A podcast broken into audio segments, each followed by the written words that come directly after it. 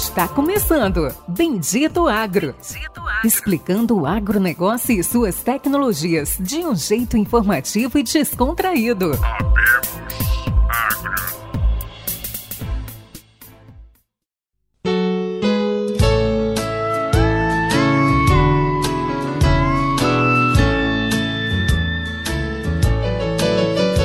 Olá a todos os nossos amigos, está começando agora mais um episódio do Bendito Agro, o seu podcast de inovações e conhecimento do agro do Brasil e do mundo.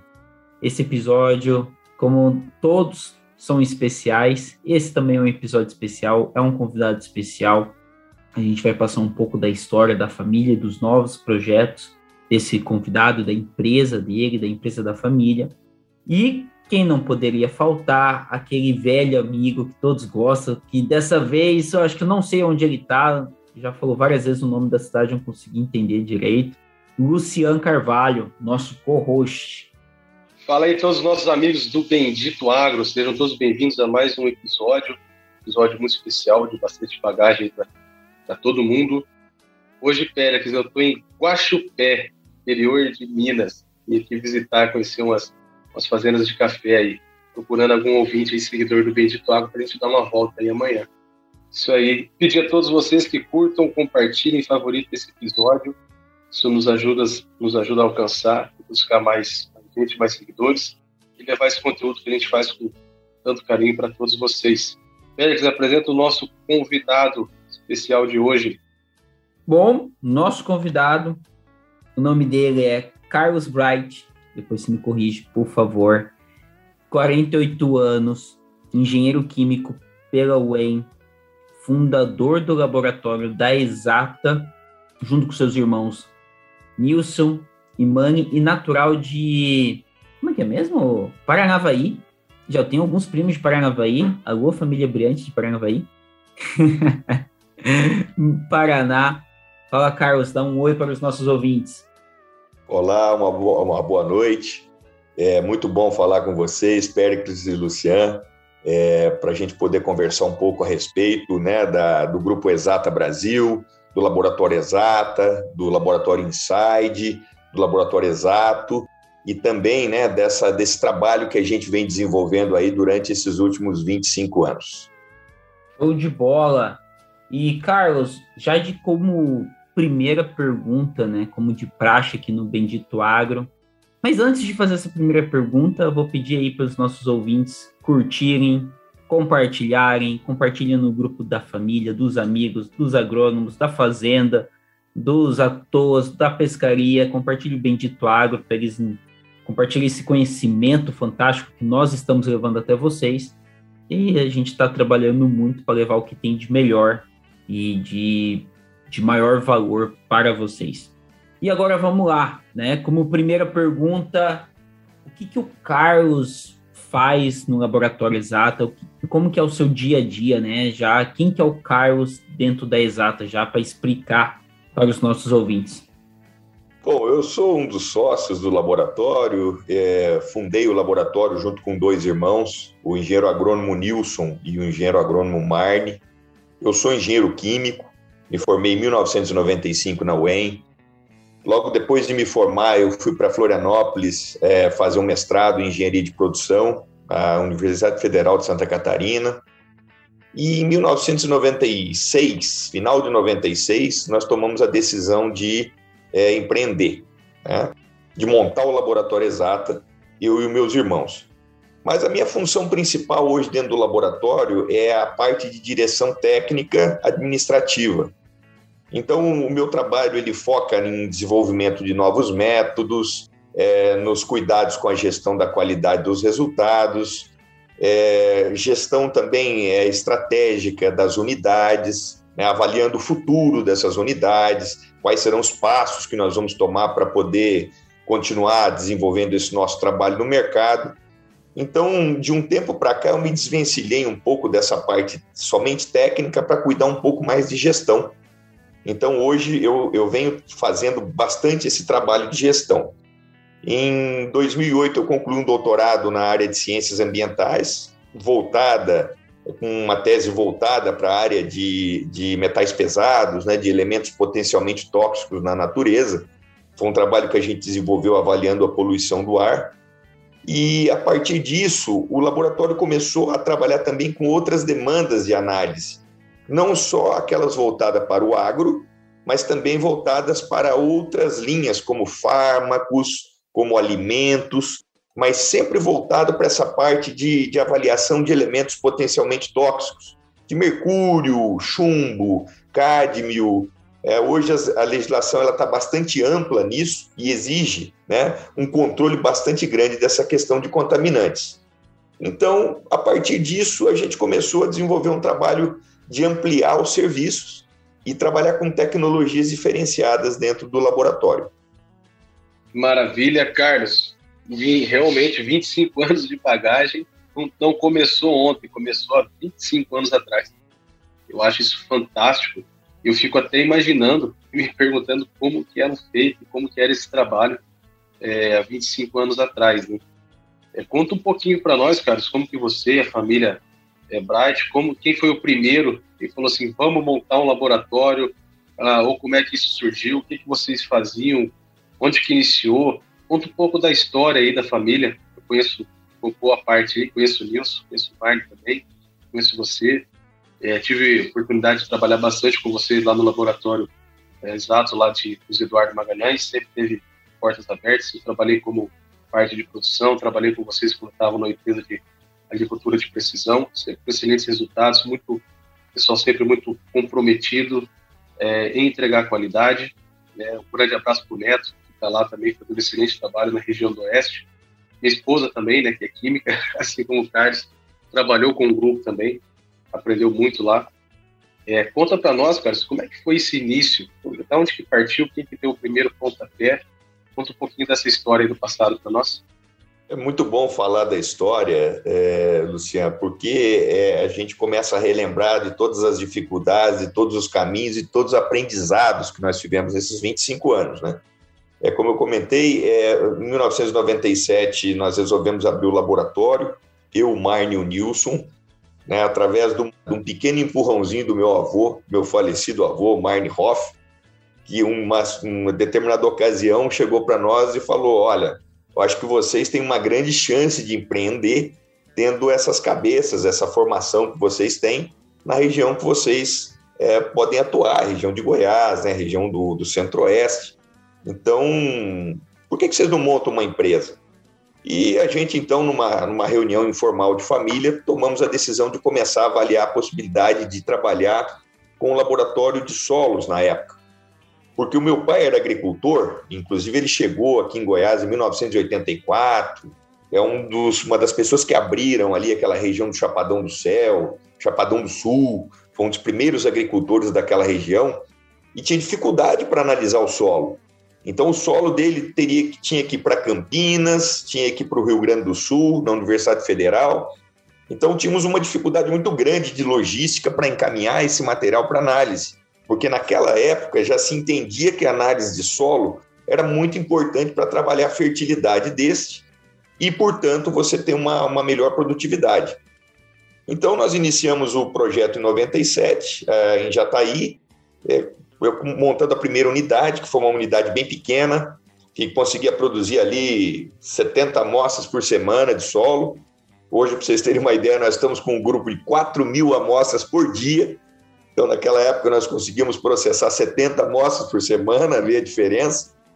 E aí nós começamos, então, a, a, a estudar o mercado, a entrar no mercado, a sentir dificuldade do mercado, as exigências também que o mercado tinha. Uma situação bastante interessante, quando uma empresa nova entra na prestação de serviço, sempre tem a comparação com as empresas antigas, né?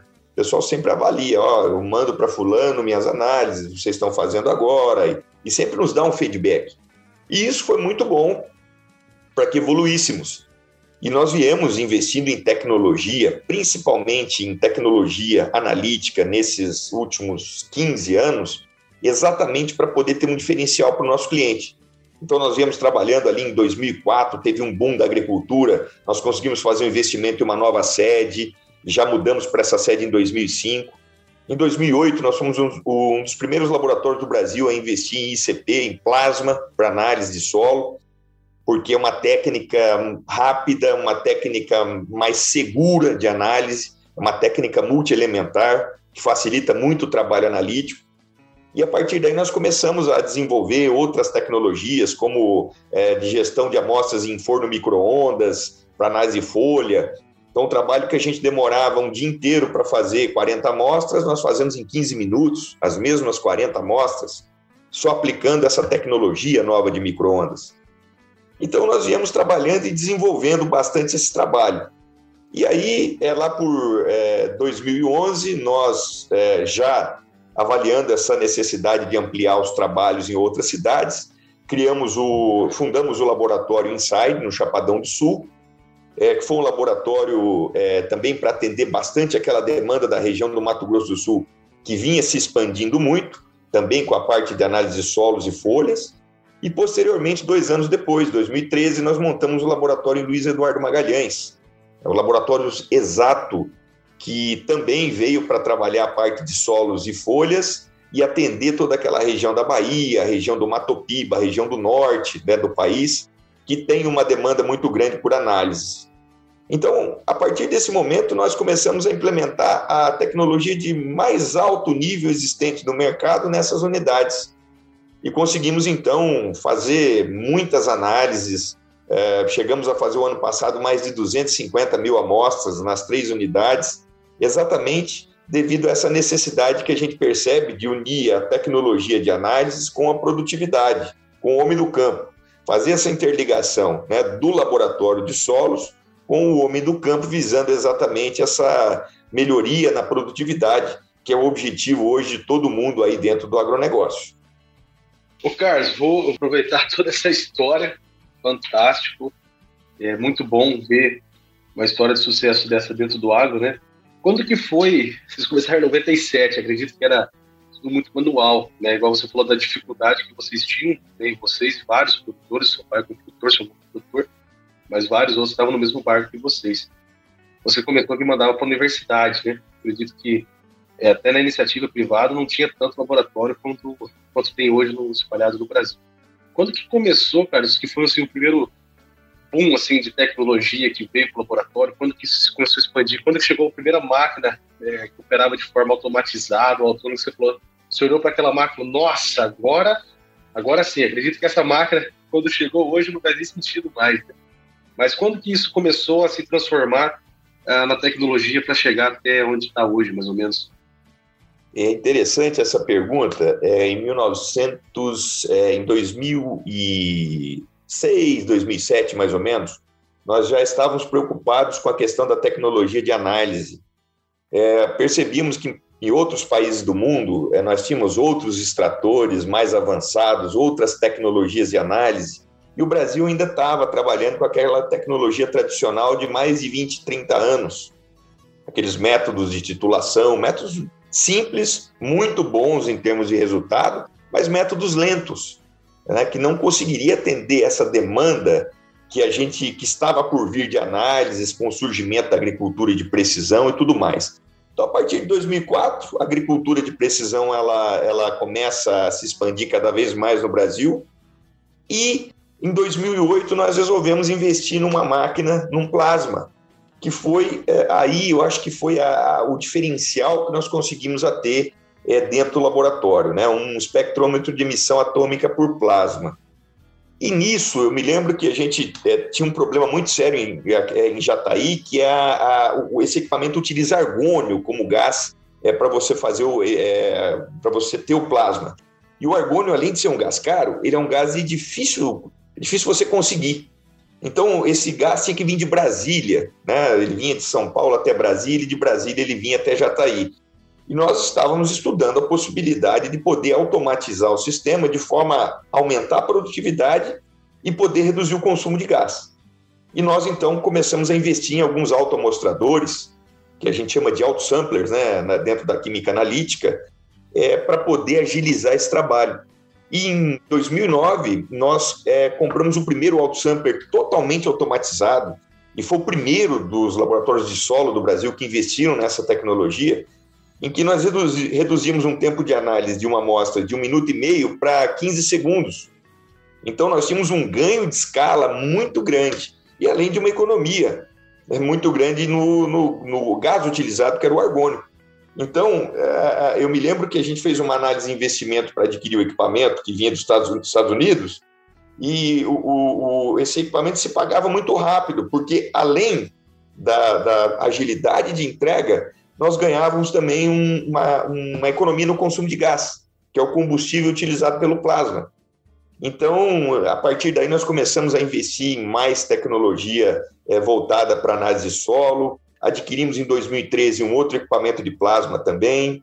Posteriormente, em 2015, outro. 2017, mais dois. E agora, 2021, adquirimos outro.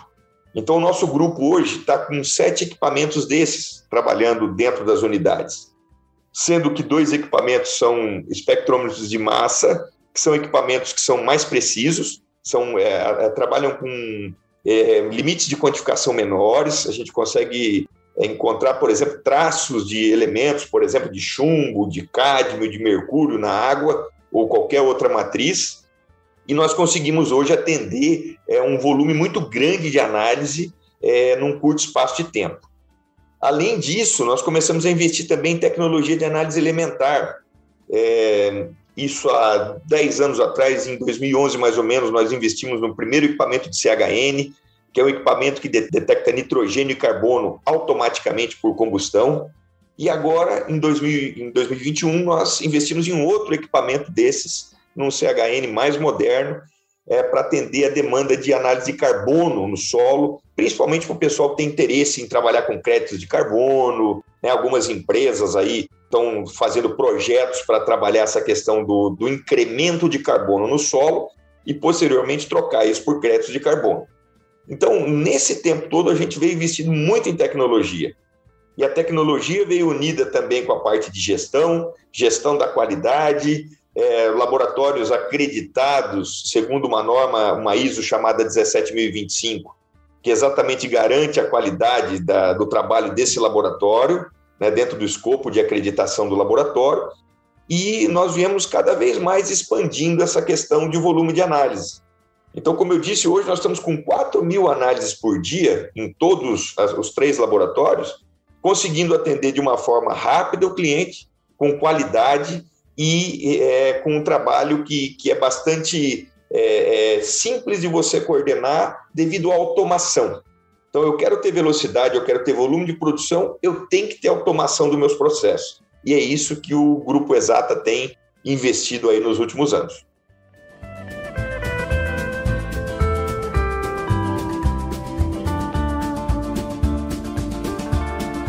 Fantástico, Carlos. É, eu estava fazendo algumas anotações, você falou de vários tipos de equipamentos que, até mesmo para quem é agrônomo e nunca ouviu falar, uh, deve ficar um pouco confuso. Você falou de equipamentos de plasma, você falou de equipamentos de medição de carbono. Explica para a gente como que funcionam esses novos equipamentos para medição, né? Porque, assim, qual que era o importante? Eu sou formado ali na, na UFMT, meu professor era de Viçosa. Comecei em Viçosa, acabei indo para a UFMT. E assim, o que, que aconteceu? A padronização das amostras era basicamente o fundamental. Então, ele falava, se você não confia muito no, naquele laboratório, manda para ele, para outro, manda da mesma amostragem, manda em semanas diferentes. Então, ele falava assim, você tem uma mesma amostra, né? Você mexeu bem lá no balde, você manda duas e fala que é de lugar diferente para ver se vai bater. Então, assim, explica um pouco para a gente como funciona essa dinâmica, esses equipamentos de CN, né, que você falou, equipamentos de plasma, e, e por que isso é importante e, e um investimento. É boa sua pergunta, Pericles. É, as tecnologias em análise de solo, elas começaram a se desenvolver muito nos últimos anos. Né? Até então, nós tínhamos a, a, basicamente os métodos tradicionais de análise, que eram aqueles métodos em que você pingava as gotinhas do reagente no outro e ficava vermelhinho, a hora que ficava vermelho, você anotava lá o, o volume, etc. São métodos muito bons. Eu não estou aqui para criticá-los. Pelo contrário, todos os outros métodos são calibrados com esses métodos tradicionais. Só que eles são lentos e demorados. E hoje o, o agricultor não tem como esperar isso mais. É quando você promete uma análise aí com 10 dias, o agricultor já fica meio tenso, porque ele quer receber rápido o resultado e começar a desenvolver todo o trabalho de fertilidade na, na área dele. Então, o, começou, a gente começou a perceber que essas técnicas tradicionais elas não dariam conta da gente conseguir atender a demanda que viria, que nós já programamos e, e já estávamos é, verificando que existiria a partir ali do ano 2004, 2005, 2006. Então, eu lembro, lembro-me bem que em 2003 nós fizemos 10 mil amostras de solo num ano, 2004 nós já fizemos 30 mil amostras, e hoje nós estamos fazendo 200 mil amostras somente no laboratório exata. O grupo todo faz mais de 300 mil amostras por ano. Então, a gente começou a perceber que se não houvesse uma, uma tecnologia mais avançada, a gente não conseguiria atender o cliente. E aí começou a surgir a técnica do ICP, que nós falamos agora, a técnica do, do, das análises de carbono. E essas técnicas são tradicionais, elas simplesmente foram adaptadas para análise de solo. Certo? São técnicas mais caras, logicamente, são técnicas que têm um custo operacional e de manutenção maior, mas que te dão um resultado mais rápido. E também não estou aqui para dizer que uma técnica é melhor que a outra. Simplesmente uma técnica te favorece em termos é, operacionais. Então, é uma técnica mais rápida, é uma técnica mais fácil de controlar a qualidade e, principalmente, tem uma menor influência da mão de obra. Isto é, nós procuramos automatizar os processos para que a mão de obra tenha uma menor influência. Porque a gente sabe que os, os erros humanos estão presentes aí basicamente em todo tipo de processo. É, geralmente um avião é derrubado pelo piloto. Né? A gente vê um monte de problemas do piloto é, é, ocasionando problemas de, de, queda da aeronave. Muitas vezes não é um problema da aeronave em si, certo? Então a gente já viu vários casos assim. Então, com isso a gente conseguiu investir nessas tecnologias mais avançadas, que são tecnologias mais caras, mas também que dão uma, uma, uma garantia para nós de trabalho melhor, e conseguir aumentar o volume do laboratório. Porque você, com uma tecnologia antiga, você não tem como aumentar volume. O que, vai acontecer? Você vai atrasar os resultados dos clientes. Então, ou você investe em tecnologia, ou você acaba limitando o seu laboratório a um volume menor de amostras.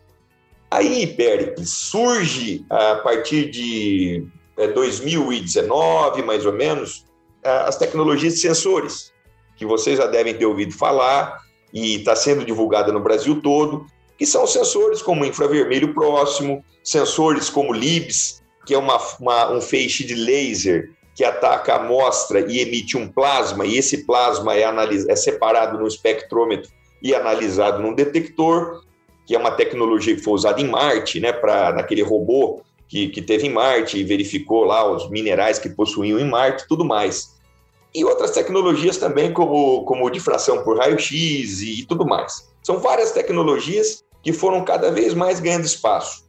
O que nós percebemos é que essas tecnologias são bastante úteis se elas trabalham juntamente com as tecnologias tradicionais. Por quê? Porque as novas tecnologias de sensores só podem ser bem calibradas com análise tradicional. Se você não fizer uma calibração estatística muito boa, você acaba tendo resultados ruins.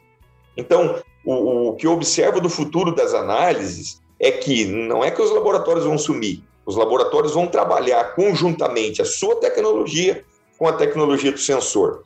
Que agrônomo que não sonha, né, e vocês são agrônomos, em chegar lá na área de soja ou algodão com um revolvinho na mão, começar a dar, tirar com esse revolvinho nas folhas e começar a ter resultado de análise isso já cai numa nuvem, e da nuvem já vai para a empresa de agricultura de precisão, e a empresa já começa a formar os mapas, né? ou então um sensor dentro de uma colheitadeira. É, a colheitadeira vai colhendo, você já tem a produtividade pela área, e você já tem também a análise de solo, que está sendo feita automaticamente, isso tudo vai para a nuvem para ser correlacionado.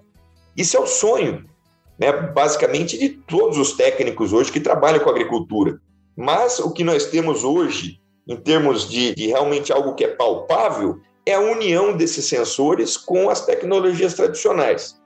Carlos, daqui a 20 anos, bom, daqui a 20 anos nós podemos realmente ter uma utilização maior de sensores, mas esses sensores vão ter que ser suportados por laboratórios de referência. Então, a tendência é que os laboratórios de referência não deixem de existir no mercado pela criação de novos sensores. Para você ter uma ideia, Pericles, eu participei de uma banca de mestrado, é, tive acesso a uma tese de uma dissertação de mestrado, em que o aluno desenvolveu um aplicativo para celular para analisar o teor de argila do solo com foto. Então ele chegava com o celular dele lá na Terra, tirava uma foto, mandava para o banco de dados na nuvem e ele conseguia ter o teor de argila, né, que nós chamamos de análise de textura do solo, com uma foto. Funcionou bem? Funcionou, mas para aquele pequeno grupo de amostras que foi colocado no modelo. Então, para você poder tra trabalhar isso a nível de Brasil, por exemplo, você teria que fazer uma expansão muito grande desse modelo. E a gente não sabe se isso daria uma correlação é, que pudesse atender ao país todo, porque a diversidade de solos do nosso país é muito grande. Ah, dentro da nossa região de Jataí, por exemplo, nós temos uma variedade muito grande de solos neossolos, latossolos, eutroférricos, distroférricos e vários outros tipos de solos. Então, é, é, esses modelos computacionais eles funcionam bem desde que sejam para uma determinada área restrita. Mas a tecnologia está aí e a tendência é que a tecnologia cada vez agregue mais. Hoje, por exemplo, eu consigo controlar todos os processos lá do laboratório exato através do celular. Então, eu consigo ver o equipamento operando, como é que esse equipamento está operando, como é que estão saindo os dados. É, os analisadores de carbono também, como é que estão saindo os dados, se os dados estão condizentes com os históricos de área. E hoje uma análise de carbono, ela dura quatro, demora quatro minutos para ser feita. Né? Uma análise de carbono tradicional demora aí seis, sete horas. Então você vê aí a praticidade disso. E uma coisa, você pega o solo, coloca na cápsula, coloca no equipamento e lê, pesa e lê. Quer dizer, não tem um processo grande por trás. É, o analista, ele fica, digamos, a, a, o trabalho que ele desenvolve é importante, mas não tem, é, digamos, é, é não é tão fatal para, por exemplo, causar um erro no resultado como era com os métodos tradicionais antigos. Então, a tecnologia ela veio para isso, exatamente para favorecer essa, essas perspectivas de melhoria na qualidade dos resultados. Porque você falou uma coisa certa. É, eu, eu, lembro, inclusive, de ver um professor da, da, nossa Universidade Federal aqui dizendo o seguinte: eu não acredito na análise solo, porque eu mando para cinco laboratórios e eu tenho cinco resultados diferentes. E não pode. Né? Você, agronomicamente, você tem que ter a mesma interpretação. É, não tem necessidade de você ter os resultados exatamente iguais. Mas, por exemplo, você tem que analisar fósforo num e no outro e tomar a mesma decisão, em termos de fertilidade a partir do fósforo né, do cobre, do enxofre, do boro e assim por diante. Então, é com esses, essas novas tecnologias e os programas interlaboratoriais que a Embrapa tem, que o Instituto Agronômico de Campinas tem e outras entidades no Brasil, a gente consegue fazer com que os laboratórios tenham uma homogeneidade muito maior de dados e hoje a gente não tenha mais aquele, aquela distorção em resultados que muitas vezes eram encontrados outrora. Ô, Carlos, e é justamente essa adoção de tecnologia que vocês têm, essa pegada forte que vocês estão investindo e adotando essa tecnologia, que possibilita você hoje, é, vocês estão indo para uma cara nova, aí, vocês estão indo para uma, uma remasterização da, da companhia, da empresa, é isso que possibilita que vocês tenham essa padronização que você está levando é, da exata para inside e para exato, é, se tornando, né, vocês vão se tornar, dando spoiler aí, né, ou se tornar exata Brasil? Como é que vai ser isso e, e se é assim que isso é possível ser feito? É, é interessante essa sua colocação. É, o tanto que a padronização é importante. Você pega, por exemplo, o McDonald's, né? McDonald's, muita gente pode criticar, né? Mas o, o Big Mac foi usado como indexador em vários países do mundo. Consegue se fazer Big Mac na China, nos Estados Unidos, no Brasil, com a mesma padronização de forma que chegaram até a usar como indexador de valores. Né? Quanto custa um Big Mac no Brasil, na China, em dólar, em, nos Estados Unidos, etc. E essa visão de padronização dentro de um laboratório de solos ela é muito importante. Há dois anos nós começamos a trabalhar muito gestão dentro da nossa empresa e percebemos a, a oportunidade de trabalhar os três laboratórios que até então tinham uma gestão fragmentada e cada laboratório tinha sua estratégia, o seu planejamento estratégico, e unir esses laboratórios num único grupo chamado Exata Brasil. Com isso, nós começamos a implementar toda a tecnologia que tínhamos no laboratório Exata nos outros dois laboratórios.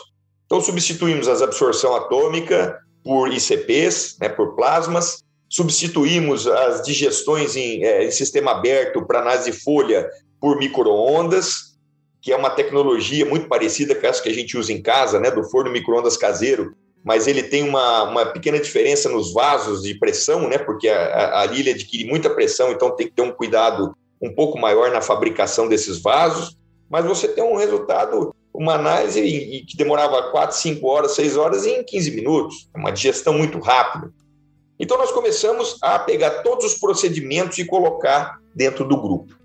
Hoje nós temos um servidor na nuvem e esse servidor é o servidor que atende as três unidades com os mesmos documentos, com a mesma padronização, as mesmas amostras de referência, enfim, é, a mesma tecnologia analítica. O treinamento dos analistas do grupo são feitos todos concomitantemente. Então, por exemplo, hoje é possível eu ter um analista da Exata que vai trabalhar no Inside e um analista do Inside que vai trabalhar no Exato, é, porque eles têm o mesmo treinamento. A, a operacionalização do processo analítico, do cadastro de amostras, do software utilizado para isso é o mesmo. Então, isso facilitou muito o controle.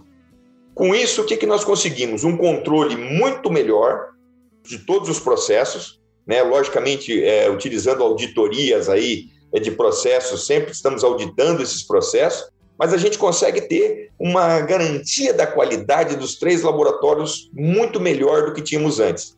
Hoje, o nosso comercial ele não trabalha mais em laboratório, ele trabalha no grupo Exata Brasil. Então ele pergunta para o cliente: você quer fazer sua análise na Bahia? Você quer fazer no Mato Grosso do Sul? Você quer fazer em Goiás? Ah, sugiro o laboratório mais perto de você.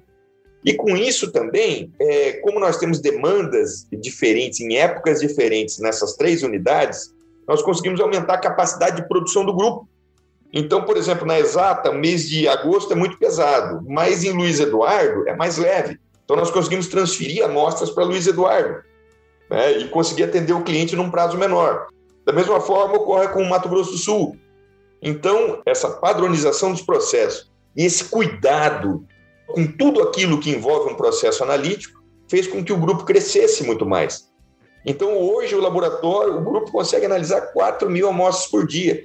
Eu diria que no Brasil é um dos maiores, se não o maior grupo analítico, né, que consegue realmente trabalhar um grande volume de amostras em um curto espaço de tempo, pensando aí em termos de uma análise de folha, uma análise completa de solos.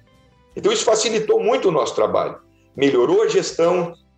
Hoje a nossa gestão toda é centralizada, departamento de qualidade é centralizado, departamento de compras é centralizado, departamento comercial é centralizado, de forma que o cliente, quando ele entrar no Grupo Exata Brasil, ele tem um rol de opções. Ele não está limitado a um laboratório ou outro. E sim, ele tem um grupo grande que possa atendê-lo o mais rápido possível e, com, com isso, atender aquelas necessidades mais urgentes, que é realmente cuidar da fertilidade de solo e fazer com que o nosso cliente tenha maior produtividade.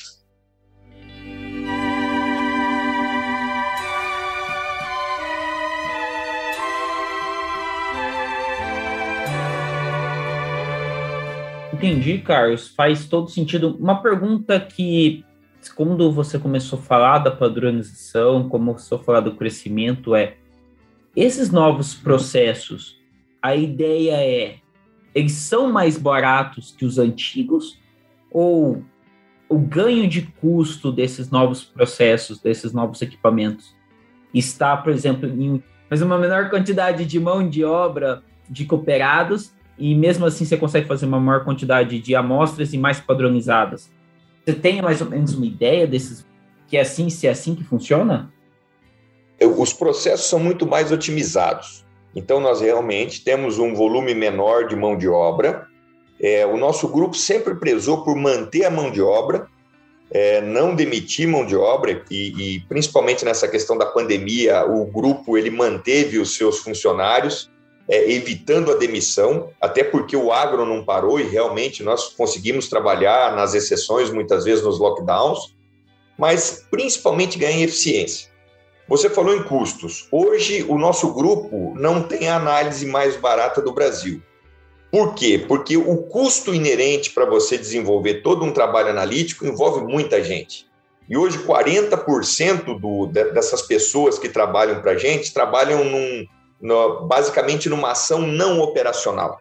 Elas não operam diretamente para produzir análise, mas elas operam para cuidar da qualidade da análise, para vender a análise, para conseguir trabalhar um departamento financeiro que consiga atender o cliente, consiga atender também as demandas da empresa, um departamento de gestão com eh, pessoas envolvidas no, na pesquisa e desenvolvimento, é, gestores é, do departamento administrativo, gestores de recursos humanos, enfim, né, aquelas pessoas que dão aquele suporte a todo o processo é, de produção de uma empresa.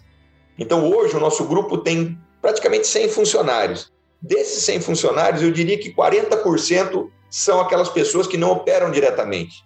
Né? Aquelas pessoas que atendem o cliente, aquelas pessoas que, é, de repente, vão passar um resultado para o cliente, mas não necessariamente produzem análise. Hoje, as máquinas estão cuidando muito disso. As máquinas conseguem produzir. Então, nós temos um ganho de eficiência muito grande e traduzimos isso em volume de produção. Então, eu sempre digo, né? É um ditado que diz o seguinte: é, o que é barato, muito barato, geralmente não tem qualidade. Nem sempre o caro tem qualidade. Mas para você ter qualidade, muitas vezes você tem que cobrar o preço justo por aqui. E uma outra coisa que eu comento muito com os clientes, às vezes um cliente chega para mim e fala: Carlos, a sua análise é cara, a sua análise é mais cara que fulano, ciclano. E eu digo o seguinte: é, hoje, o custo de uma análise de solo por hectare é meio por cento do valor do custo por hectare. 99,5% são outros custos. Desses 99,5%, 40% é custo de fertilizantes. E o fertilizante, o consumo de fertilizantes, o uso de fertilizantes, ele está ligado diretamente à análise de solo. Então, uma análise bem feita vai te fazer economizar em fertilizantes e no ano você paga análise cinco anos de tanto que a análise é barata. Então eu vejo muita gente falando assim: nossa, mas nós precisamos baratear a análise. Não precisa baratear a análise. O que nós precisamos é realmente fazer com que as empresas produzam, né? Produzam, tenham um ganho de produtividade com a análise que eles fazem. Porque a análise é barata em cima disso. Olha, uma análise hoje, é, é para preço médio hoje dos nossos laboratórios, a cada 5 hectares é em torno aí de 45 reais. Então, você divide isso por 5, vamos colocar 10 reais por hectare. Cara, isso é irrisório. Né? O custo de, uma, de um hectare hoje de soja está aí para mais de 3 mil reais. Então, veja, 10 reais em 3 mil é irrisório, custo é irrisório.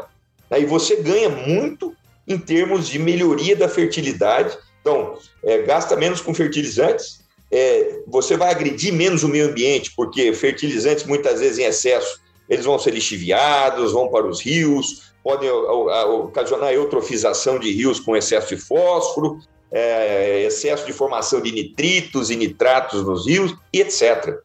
Então, análise de solo você acaba tendo um ganho muito grande. Eu, eu, eu sempre digo para as pessoas: olha, análise de solo é a, é a parte mais barata do processo de produção. Então, vale a pena escolher um bom laboratório, um laboratório que você confie, um laboratório que tenha uma acreditação é, que possa realmente comprovar aquilo que ele está fazendo, porque o custo é muito baixo. Então, a gente vem mostrando isso para o nosso cliente. Olha, não olha só o número, porque é fácil você falar, eu tenho mil amostras, na exata é 40 mil reais, no laboratório Y é 15 mil. Pô, estou ganhando 25 mil reais numa, na minha análise de solo. Mas quando você olha o todo, você percebe que, na verdade, esse ganho é muito menor do que você estava achando. É um ganho pontual e muito pequeno, pelo valor da análise em detrimento da sua função e importância dentro do, do da atividade, né, para dentro da porteira, atividade lá do cliente que vai produzir grãos.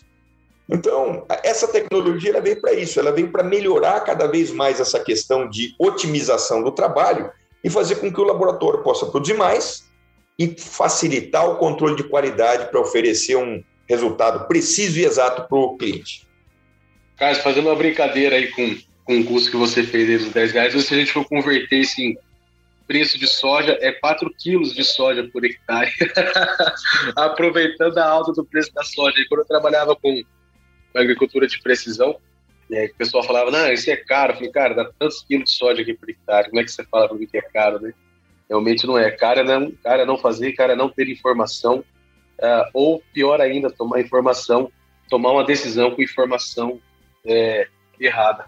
Cara, eu queria te perguntar de um evento que vai ter, eu participo lá do grupo da Exato, um grupo riquíssimo, com personalidades excelentes ali de todo o Brasil, inclusive muita gente boa, muito consultor, tem bastante pessoal da AP lá, tem muito é, é produtor também da região do Oeste ali.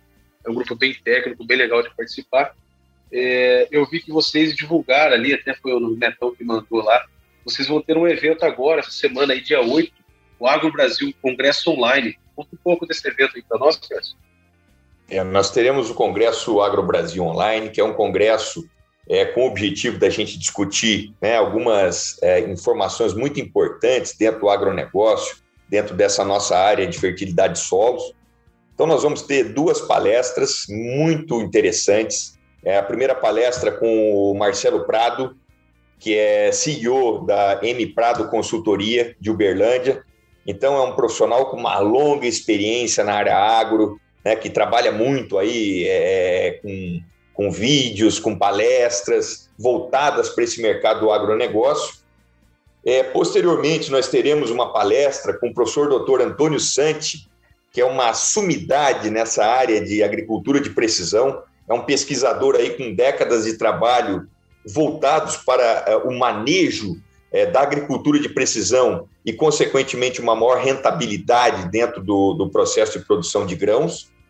E nesse intervalo dessas palestras, nós teremos aí também a cereja no bolo, que eu diria, que é o lançamento do Grupo Exata Brasil onde nós vamos realmente passar para todo o público né, quais são aí os objetivos dessa fusão, o que, que vai mudar para o nosso cliente, é, em termos, é, por exemplo, de você ter acesso a resultados, a dados, aplicativos para você receber isso direto no campo, enfim, uma gama muito grande de melhorias que nós vamos ter visando é, é agregar realmente o valor das nossas análises para o cliente. Então, é um congresso aberto ao público, dia 8 de 7 de 2021, agora, a partir das 19 horas. É, Para se inscrever, basta entrar no site da exatabrasil.com.br e fazer a inscrição.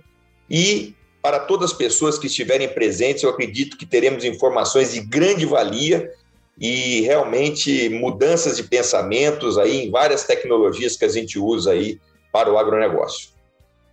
Fantástico, lembrando para todos aí que vai ser transmitido via YouTube, né, Carlos? faz a inscrição lá no site, segue o canal da Exata Brasil lá no YouTube, ativa o sininho de notificação e fica ligado, pessoal. Dia 8 agora. Vai ser totalmente gratuita, Luciano e Carlos, essa palestra? Isso, totalmente gratuito. É um evento que basta se inscrever no site da Exata Brasil e nós teremos aí duas horas de discussão é, realmente de com profissionais de altíssimo nível e temas muito importantes hoje que a gente percebe para o agro. O agro hoje é o sustentáculo do país. Nós percebemos a importância do nosso país hoje para fornecer alimentos para o mundo. Não é à toa que nós estamos aí com preços é, de commodities que praticamente nunca tivemos, né? A arroba do boi também aí, né? A pecuária também trabalhando aí com preços que, que geralmente não eram praticados. Por quê? Porque o mercado, o mundo está percebendo a importância do agro, percebendo a importância do Brasil para fornecer realmente alimento para o mundo. O que a gente percebe, e vai ser muito discutido nesse congresso, é, é, o quanto tempo isso deve perdurar. Quer dizer, nós vamos ter quantos anos assim de evolução que o agro realmente vai estar tá cada vez evoluindo mais, as pessoas investindo mais. Afinal, o Brasil é um país que tem grande quantidade de áreas onde é possível trabalhar o agronegócio. Então, a ideia desses palestrantes é mostrar o, em que situação estamos hoje, aonde poderemos chegar agora a curto e longo prazo e também como é, executar uma gestão e manuseio dessas áreas para aumentar a produtividade. Maravilha. Carlos, eu tenho uma curiosidade barra dúvida aí a gente falou, você falou muito de investimento, tecnologia, acredito que seja investimento na casa de milhões e milhões, é, mas em relação ao mundo todo, né, em relação ao mundo agro, né, em relação aos Estados Unidos, em relação à Austrália, em relação a grandes potências mundiais de, de, do é, o quanto que o Brasil, de forma geral, né, dentro da Exato e de forma geral dos laboratórios, o quanto que a gente está avançado, é, a gente está é, atrás desses países, a gente está à frente desses países, como é que nós estamos hoje em relação, em relação a isso tudo? Luciana, pergunta muito pertinente. É, fazendo uma analogia geral, o Brasil ele está avançado em termos de tecnologia, só que ele ainda tem um pouco a crescer em termos de, de técnicas de extração para análise de solo. Eu vou dar um exemplo. Hoje nós usamos no Brasil como método principal de análise, que é preconizado pela Embrapa, o extrator MELIS 1 para analisar fósforo. Os americanos já utilizam o extrator MELIS 3.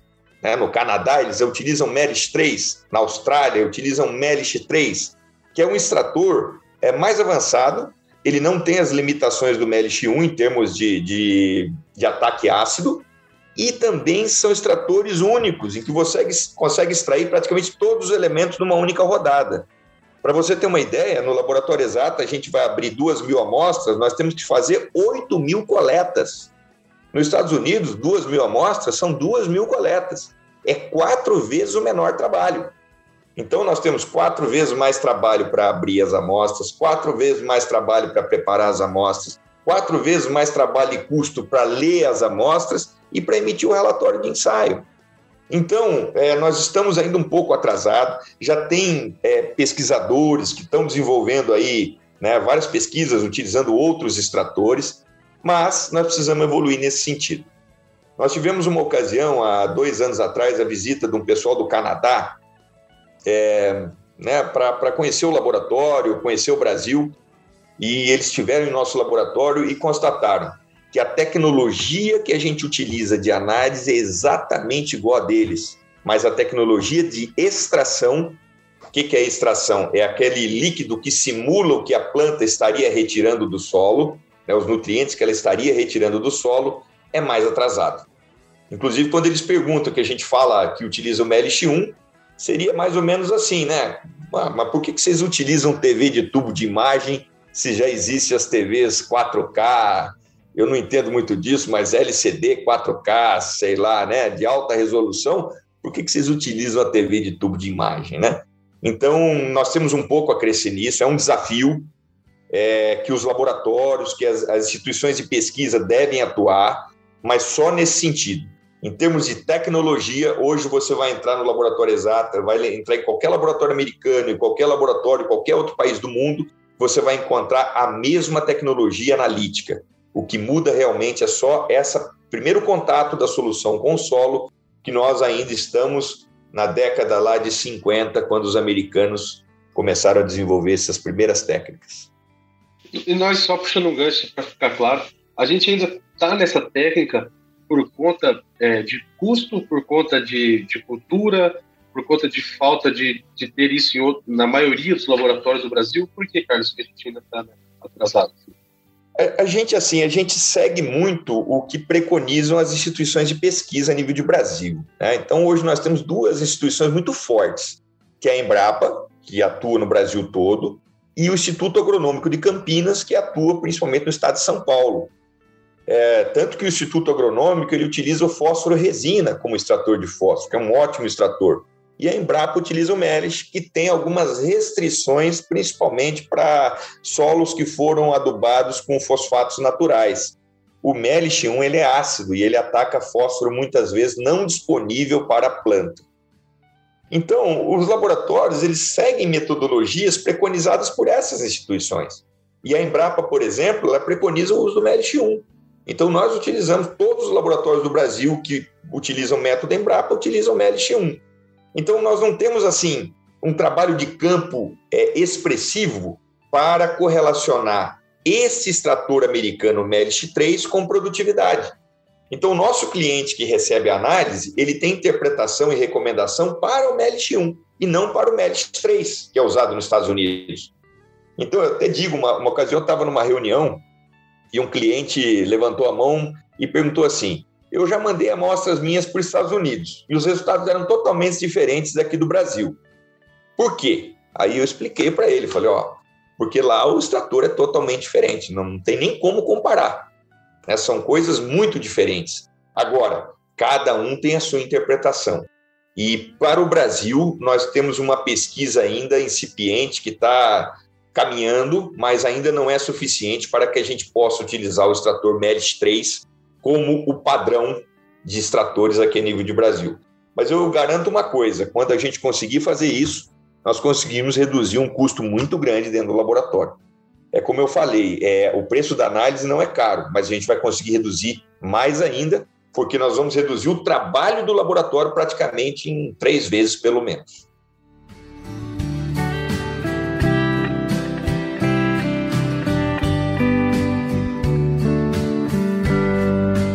Carlos, nós estamos encerrando. Você deu uma aula para a gente de como funciona toda a parte de laboratório, a parte de extração dos novos modelos. E hoje, o que, que você poderia, né? A gente recentemente a gente entrevistou uma análise, uma empresa que fazia análise de microrganismos do solo, que fazia toda uma fazia toda a parte genética de micro-organismos dos solos e que eles estão licenciando isso para laboratórios como o Grupo Exato. E para encerrar, né, como minha última pergunta, como que você vê esse novo mundo né, de análise genética de micro-organismos dos solos? A gente está vendo muito uma, uma busca por análises biológicas, né? Tanto vem os, os, o trabalho biológico do solo, que a gente entende que o solo é, é, é, um, é algo vivo, e a gente precisa quantificar se o que a gente está fazendo é bom ou se é ruim. E como que o Exato está se preparando para esse futuro e como que você vê esse novo modelo, essas, essas inovações? Hoje, a análise química está muito avançada. Então, ela vem sendo trabalhada aí há décadas. É, hoje, a tecnologia de nutrição mineral de plantas está muito avançada. E nós estamos precisando agora descobrir outros gargalos. E aí vem a questão dos micro-organismos no solo. Várias empresas começando a trabalhar com esses micro-organismos que dão equilíbrio biológico ao solo.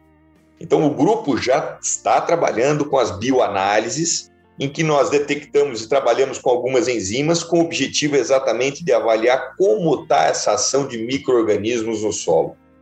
Hoje, eu diria que para você aumentar a sua produtividade, você tem que trabalhar agora com é, como eu vou dizer, numa situação bem micro. A gente não se preocupa mais tanto com o calcário, né?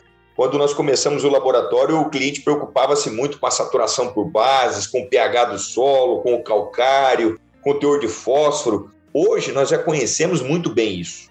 Os agrônomos já conhecem muito bem isso e já lidam muito bem com isso. Agora, se nós queremos aumentar a produtividade, nós começamos a trabalhar com uma outra situação que são realmente os micro-organismos, o equilíbrio genético do solo e o equilíbrio de enzimas no solo. Então, isso é uma tendência. A, Embrapa lançou isso ano passado, em 2020, é, e infelizmente, devido à pandemia, é, não foi possível treinar todos os laboratórios do Brasil, o que a Embrapa já está fazendo. Então, a partir agora de 2022, na 2021, 2022, nós já teremos a maior parte dos laboratórios do Brasil é, fazendo essas análises. Por quê? Porque várias empresas já estão desenvolvendo tecnologias para isso. Nós vamos precisar agora analisar e verificar esse índice de qualidade do solo em termos de biológicos. Só assim nós vamos conseguir cada vez produzir mais com menor uso de recursos, isto é, muito mais barato, né? um trabalho, é, além de menor custo, muito mais eficiente. E vamos dizer a verdade: o meio ambiente agradece que é hoje um grande problema, um grande calcanhar de Aquiles. A gente vê o Brasil aí muitas vezes com uma visão ruim, né? É, perante alguns países do mundo devido a essa questão ambiental, e a gente sabe que não é assim que funciona. O agro protege o meio ambiente grande, na sua grande maioria, mas essa bioanálise ela vem exatamente para nos dar cada vez mais ferramentas de dizer: olha, nós estamos produzindo muito, mas nós estamos preservando o nosso país. O nosso país ele tem um desenvolvimento de agricultura sustentável. É para isso que vem os biológicos e essas bioanálises de enzimas que nós estamos fazendo hoje. Maravilha, Carlos. Eu acho que Pérez concorda com o que eu vou falar, mas é o futuro, realmente. É, a gente tem uma grande eficiência, uma grande qualidade na parte química. Nossos solos são riquíssimos, a gente tem produções altíssimas no Brasil. E, de certa forma, a chave está virando aí. O sol tem olhado muito, com muito carinho para o biológico, com carinho para a parte genética, para a parte biológica do solo. A gente espera que isso se desenvolva e cresça muito. Realmente, como você disse, o Brasil ele é martirizado lá fora, até acredito que muito por falta de conhecimento. A gente teve um convidado aqui no episódio passado aí uh, que trouxe isso para nós. Ele estava em Genebra e depois quando o pessoal esquecia que tinha um brasileiro lá, começava a falar sobre destruição do Brasil e tudo mais. Ele não se aguentava, né? Galchão, né? Ele levantava lá, falava, Tchê, me dá a palavra aí. Realmente ele convidou o pessoal para vir aqui.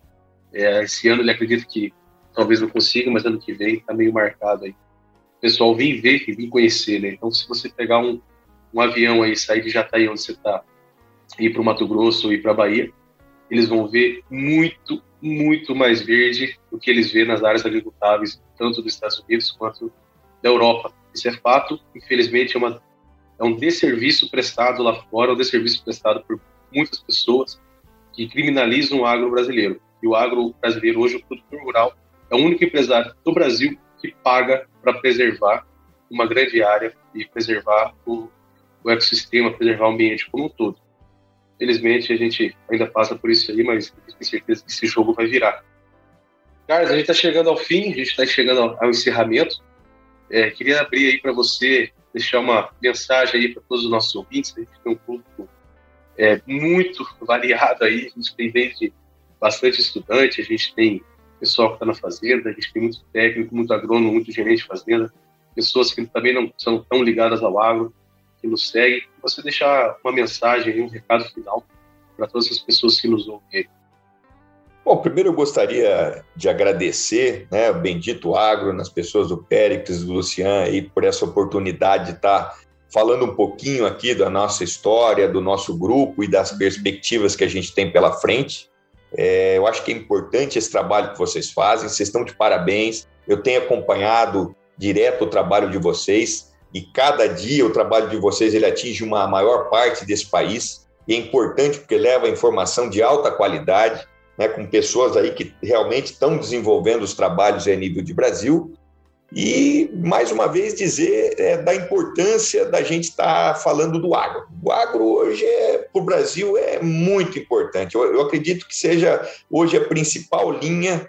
É, né, a indústria teve muitos problemas agora com a pandemia, mas o agro não parou. O agro continuou. As pessoas continuaram tendo o que comer. Né? Nós conseguimos continuar realmente produzindo nesse país aqui, com doença e tudo. Estamos passando por isso, né? o mundo está passando por isso e vai passar, e que possamos aí né, ter dias melhores, que possamos ter aí é, os períodos de mais calma para a gente poder trabalhar também, porque acho que todo mundo ficou muito tenso nessa pandemia. Né? Nós tivemos é, na nossa empresa, no nosso grupo, assim, é, muitos casos de pessoas que ficaram doentes, mas muitos casos também de pessoas que tiveram problemas nas famílias e isso atrapalhou psicologicamente e tudo mais e que nós estamos passando por isso, graças a Deus, e a coisa está saindo. E que possamos aí ter é, uma, uma luz aí melhor no próximo ano que vem, né? Agora nesse ano, final de 2021, todo mundo vacinado e no próximo ano que vem aí, e que o agro cada vez se desenvolva mais e a gente possa contribuir para o mundo. Hoje o país, o nosso país, ele não é mais coadjuvante em termos de produção mundial. Nós somos o principal produtor na grande maioria dos produtos e o mundo está começando a ver a importância do país, a importância do Brasil para alimentar o mundo aí para os próximos anos e próximas décadas. Obrigado pela, pelo convite e obrigado por estar participando aqui. Show de bola! Então a gente encerra esse episódio do Bendito Agro com essa aula de como funciona a análise de solo, acho que como que é a história dos investimentos, para onde a gente está caminhando. Quero agradecer a todos os nossos ouvintes que nos acompanharam até aqui e que a gente vai avançar.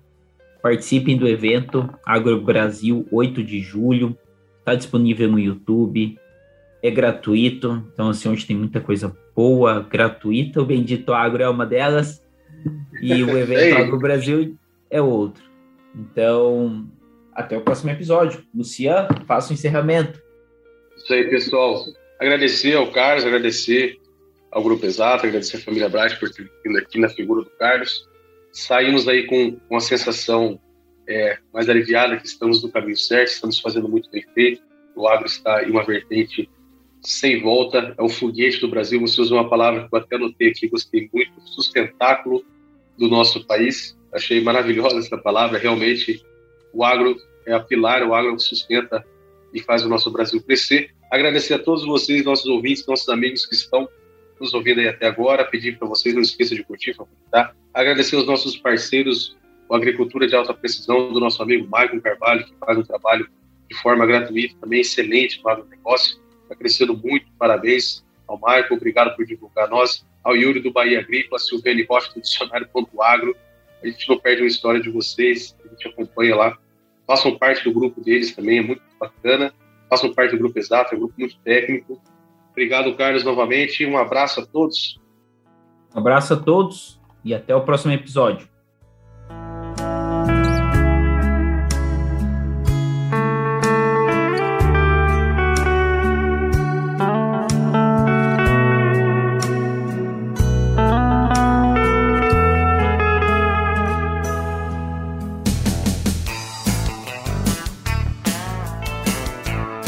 Você ouviu Bendito Agro. Acompanhe o nosso programa nos principais aplicativos de podcasts e fique por dentro das tecnologias envolvendo o agronegócio.